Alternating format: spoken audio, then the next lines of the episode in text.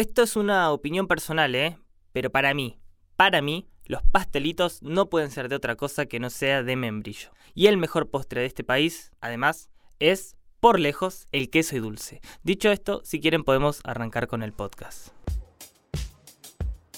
Me disculparás, pero no voy a coincidir en esta. Los pastelitos, para mí, son de batata. Pero más allá de tus gustos y mis gustos, ¿alguna vez viste la fruta del membrillo? Te voy a ser sincero, no muchas veces. Bueno, esto es porque tiene una particularidad. Es muy ácida y no se puede comer en fresco. Ojo, si te la bancas, seguro te hace muy bien. Aporta una bocha de vitaminas, hierro y minerales. Pero la realidad es que en general los argentinos al menos lo consumimos después de ser industrializado como dulce o jalea. ¿Dónde se produce?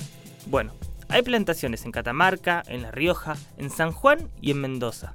En esas cuatro provincias se concentra la mayor cantidad debido a sus condiciones climáticas templadas y no tan frías. Eso no quita que tu abuela o tu tío pueda tener un membrillo en el patio de su casa. Es verdad, no era el caso de mi abuela, pero puede pasar. La mayor oferta, te cuento, se produce en otoño, cuando su cosecha aumenta y mejora la calidad de la fruta. Catamarca es la principal provincia productora del NOA. La zona de Andalgalá es la región que mayor cantidad de membrillos cosecha. Allí la cosecha empieza en enero. Anualmente se levantan unas 3.500 toneladas. El 80% de esa fruta va a Mendoza, para industria, y el 20% restante abastece a empresas regionales. En Mendoza, la producción ocupa más de 1.000 hectáreas y se cosechan, escuchen este número, cerca de 10.000 toneladas anuales. Es un montón. En San Juan existen más de 500 hectáreas de este cultivo y en ambos casos las cosechas se dan de marzo a abril. En esta última provincia destaca Hachal, una localidad donde conviven productores grandes, que cultivan entre 20 y 30 hectáreas cada uno, y pequeños productores que no superan las 12 hectáreas plantadas. Para conocer un poco más sobre este cultivo, la llamamos a María Teresa Fernández. Ella es jefa de la experimental INTA Hachal y le pedimos que nos cuente cómo es el manejo de esta producción.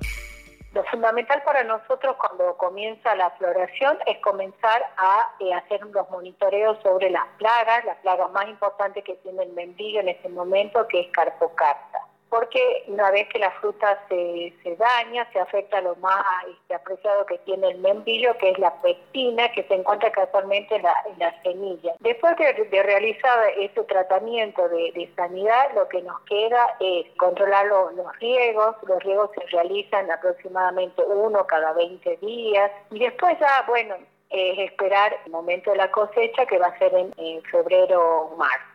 Y este, anterior a esto, lo que, lo que se hizo en el, en el invierno fue la, la poda, que se hace poda de limpieza, una, una poda para favorecer la producción de, de las frutas y también para darle un buen equilibrio a la, a la planta. El productor ya se va fijando qué es lo que le, que le hace falta. María Teresa agrega que la falta de mano de obra en las plantaciones de membrillos se debe a la competencia laboral que imponen otras actividades de la provincia como las minas.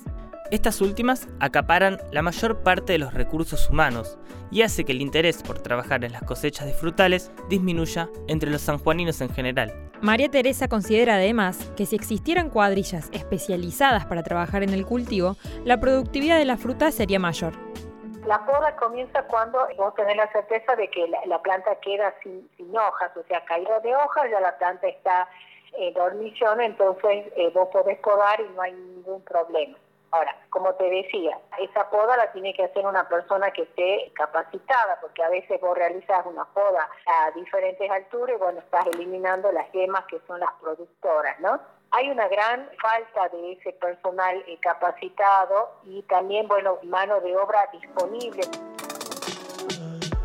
Al igual que en otras producciones frutícolas, el cultivo de membrillos se puede realizar bajo sistemas tradicionales, es decir, con agroquímicos, o bajo sistemas agroecológicos. En Mendoza existen actualmente algunas iniciativas agroecológicas. Una de ellas es la que realiza Finca Cosmos, que cuenta con 4 hectáreas productivas y 200 plantas de membrillo que trabajan de manera agroecológica y biodinámica. Laura Manzano, quien forma parte de esta finca, nos cuenta cómo fue el consumo de esta fruta durante la pandemia. Mucha gente ha intentado buscar una respuesta o un cuidado eh, en función de la alimentación. Para protegerse, para también cuidar el ambiente y demás. Entonces, estimo que viene por ahí, que cada vez hay mayor conciencia ecológica, ¿no? Empieza la gente a optar no solo por productos agroecológicos en sí, sino que les interesa mucho esos productos donde ellos saben, saben de dónde vienen. El cultivo de membrillo aparece como una alternativa para diversificar la producción frutícola regional. Presenta una buena adaptación a las condiciones climáticas y también al suelo. Ofrece rendimientos de gran potencial y una calidad de fruta óptima para la industria. Eso sí, falta inversión, mano de obra especializada y más gente como vos, que quiera más pastelitos de membrillo para atraccionar la demanda. Estoy de acuerdo con eso último.